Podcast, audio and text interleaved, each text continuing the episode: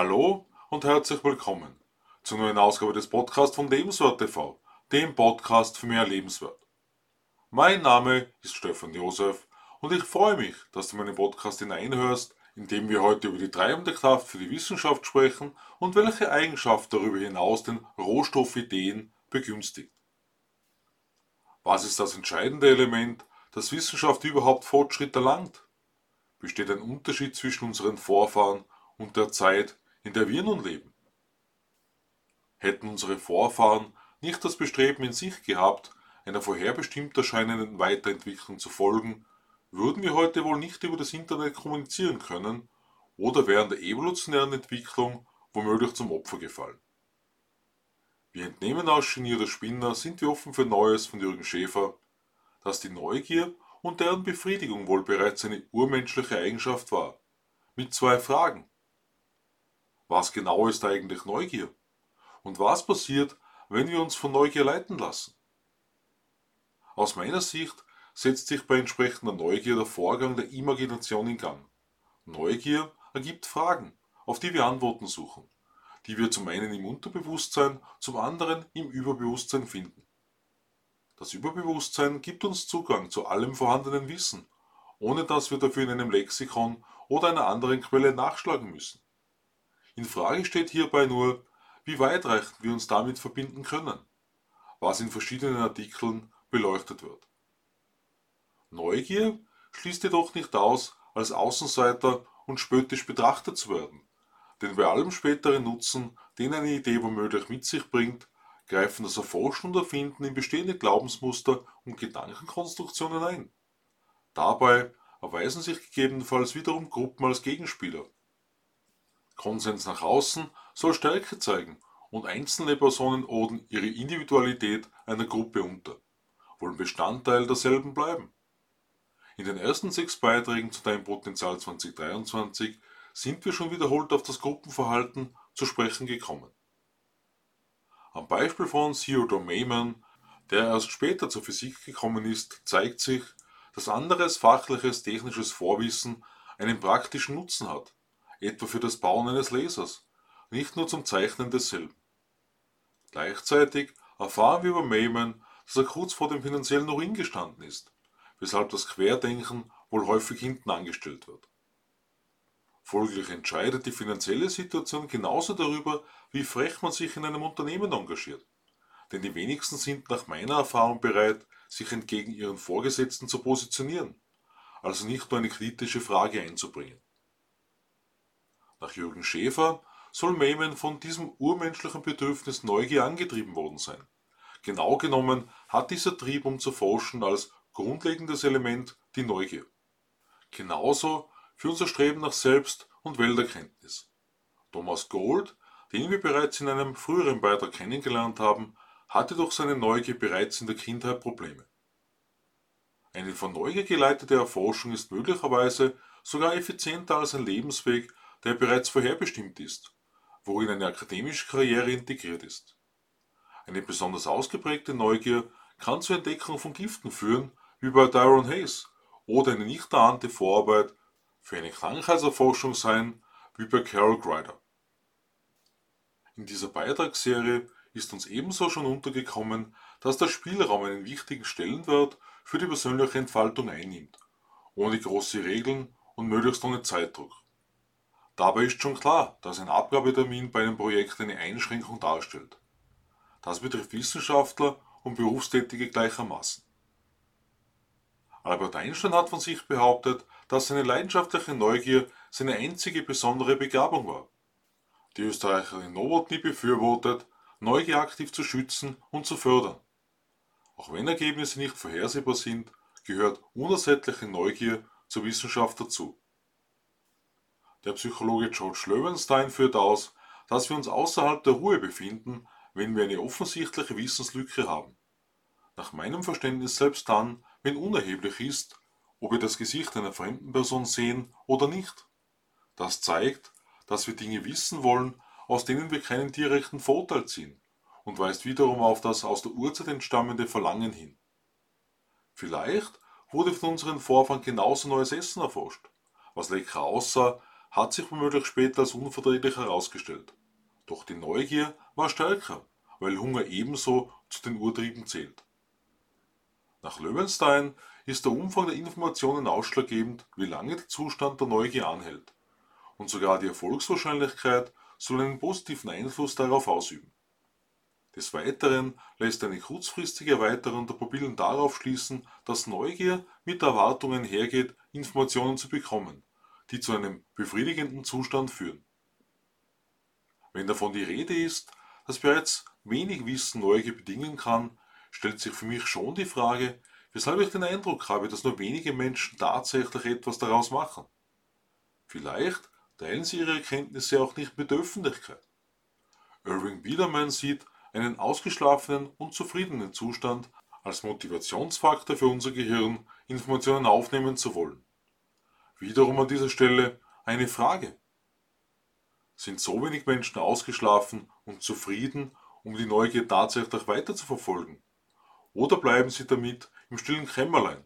Oder hat vielleicht Unzufriedenheit sogar einen stärkeren Antrieb, etwas zu verändern? In Bezug auf Biedermanns Erkenntnisse frage ich mich darüber hinaus, wie viele Menschen sorgen bewusst für eigene Klugheit, um bei der Partnerwahl einen Vorteil zu haben und in heiklen Umständen eine Lösung zu finden? Oder habe ich womöglich gerade eine falsche Vorstellung von Neugier, weil damit häufig vorerst unbrauchbares, später dienliches Wissen gesammelt wird? Entsteht dieses befriedigende Gefühl ebenso bei weniger intellektuellen Fragestellungen? Forschungen zeigen jedenfalls, dass Kinder Fragen bis zum gänzlichen Verstehen stellen, Schüler bei schwierigeren Aufgaben eine ausgeprägtere Neugier entwickeln und dabei schulisch bessere Erfolge erzielen. Wie ich mir vorstellen kann, würde Randy Gage darauf verweisen, dass wir bei all den zur Verfügung stehenden Informationen auf unsere eigene Rationalität achten müssen, um uns nicht auf Google, Facebook und so weiter zu verirren, wie ich das sehe. Wenn wir uns mit zunehmendem Alter mit unserer Weitsicht wohlfühlen, weshalb sollten wir dann unsere Neugier noch ausleben? Wie ich meine, um unser Gehirn frisch zu halten. Gleichzeitig entwickelt sich im Laufe unseres Lebens eine Komfortzone, die erhalten bleiben will. Vorausdenken und Neudenken schafft uns aus meinem Blickwinkel den Vorteil, mit nicht beeinflussbaren Veränderungen besser umzugehen, weil wir unter anderem lösungsorientierter durch das Leben gehen. Die Psychologin Charlotte Nemeth spricht in diesem Zusammenhang vom Erhalten der Elastizität und Frische. Nach meiner Interpretation sind besonders die sogenannten Querdenker für Neugier prädestiniert. Denn wo andere schon lange aufgehört haben, zu fragen und zu denken, beginnt ihr Wirken erst. Wer ständig nachdenkt, findet aus meiner Sicht genau deshalb Inspiration an den verschiedensten Noten. Da wir alle über ein bestimmtes Weltbild verfügen, können plötzliche Erkenntnisse in erster Linie sogar erschreckend wirken. Wie uns Jürgen Schäfer, Ingenieur der Spinner, sind, die offen für Neues gleichzeitig wissen lässt, wird aus den eingegebenen Ideen der Rohstoff generiert, der eine Weiterentwicklung der Menschheit nährt. Wie wir im Beispiel vom Astronomen James Christie dargestellt bekommen, kann ein Ergebnis als fehlerhaft angesehen werden oder doch genauer betrachtet werden, wodurch er erkannt hat, dass der Planet Pluto einen Mond hat. Der Faktor Zeit hat ihm jedenfalls positiv in die Hände gespielt. In einer ähnlichen Situation hat sich Alexander Fleming befunden, der das Penicillin entdeckt hat. Wie auch bei anderen Forschern spielt hier das Nichtfolgen einer vorher bereits bestimmten Richtung in den Erfolg hinein. Serendipity beschreibt, dass etwas durch Nichtsuchen gefunden wird, wozu Neugier und eine ausreichende Unvoreingenommenheit notwendig sind. Vorstellen lässt sich die Bedeutung am ehesten als unperfekt, unplanbar und unkontrollierbar, als der klassische Zufall und das Wirken des Genies, was aus dem Geist kommt. Wir können nie wissen, was unser nächster Gedanke sein wird, schon gar nicht, ob wir damit den Durchbruch erreichen werden. Die Wissenschaft hat jedenfalls eine enorme Herausforderung damit, denn für den Fortschritt ist maßgeblich, was der Mensch erkennt. Genauso problematisch stellt sich dieser Umstand für Menschen dar, die kreativ tätig sind. Gleichzeitig kann ich mir gut vorstellen, dass wiederum Neugier und ebenso die kreative Ausrichtung eines Menschen eine Lösung begünstigen, beschleunigen oder überhaupt erst die Wahrnehmung derselben ermöglichen. so sehr eine zufällige Entdeckung für Glücksgefühle sorgen mag. So sehr wird Geduld mit bewusstem Sein benötigt, um zum passenden Zeitpunkt zuzugreifen. Wenn ein Dichter von der Muse verlassen wird, kann Ablenkung gut tun, aber er muss bereit sein, wenn die Inspiration wieder zurückkommt.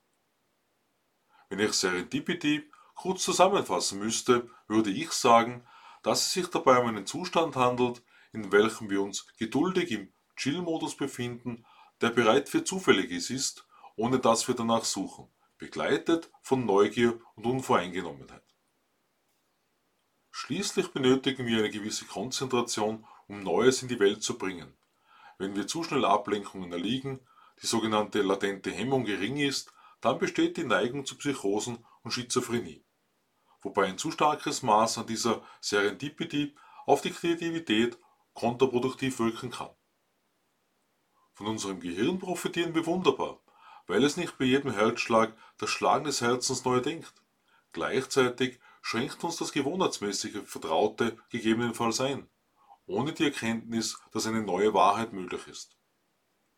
Forschungen haben gezeigt, dass eine Ortsangabe einen Einfluss auf die kreativen Einfälle der Probanden hat. Zudem bewirkt eine größere Distanz zur infragestehenden Aufgabestellung eine bessere Kreativität. Wie Jürgen Schäfer, Ingenieur der Spinner, sind wir offen für Neues dazu noch ausführt, macht der Abstand die Kreativität aus, beispielsweise unter der Dusche.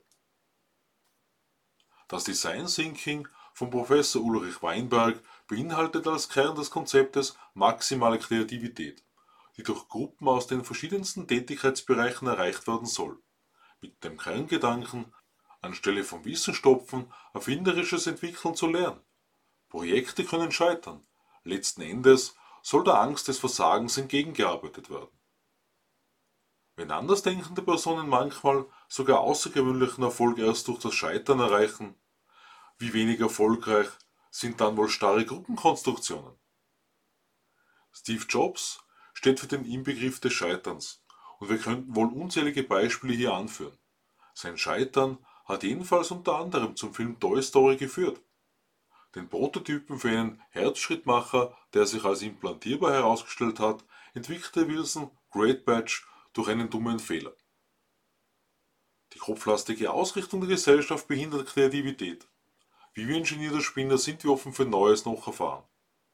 Die Dramatik ist dabei das Nichterkennen besonders durch akademisch ausgebildete Personen. Howard Gardner beschreibt in Frames of Mind die Vielfältigkeit der Intelligenzen, die wir vereinfacht gesagt durch Sehen, Hören und Bewegung ausdrücken. Wenn Kreativität bei Kindern stark ausgeprägt ist, wie wir weiterlesen, dann liegt sie bei Erwachsenen nur im Verborgenen. Ich kann mir nicht vorstellen, dass Kreativität einfach so verschwindet. Lediglich die Ausprägung und der Talentbereich variieren nach meinem Verständnis. Bei einer Weltmeisterschaft im Fragestellen wäre ich vermutlich auf der besten Liste weit vorne zu finden. Nach Jürgen Schäfer sollen wir nicht zulassen, dass sich unsere Harmonie als Geschild präsentiert, sondern unser Bedürfnis weiter nähern. Wir müssen die Bereitschaft aufbringen, mit der Masse konfrontiert zu sein, die lieber auf der Kuhweide bleibt, als durch den Dschungel als Nashorn zu laufen, wie wir Murphys Gesetz amüsant dargeboten bekommen. Wir können in unserem Leben natürlich immer den einfacheren Weg nehmen und in der Komfortzone bleiben, womöglich ein unglückliches Dasein fristen. Was motiviert dich, um über den Tellerrand zu schauen und Neues zu entdecken? Deiner Neugier unendlich freien Raum zu geben? Ich freue mich auf den Abend meines Podcasts und lade dich ein, am Sonntag in mein neues Video auf Lebenswort TV hineinzuschauen. Ich wünsche dir eine von neu gemotivierte Zeit. Alles Liebe, Stefan Josef.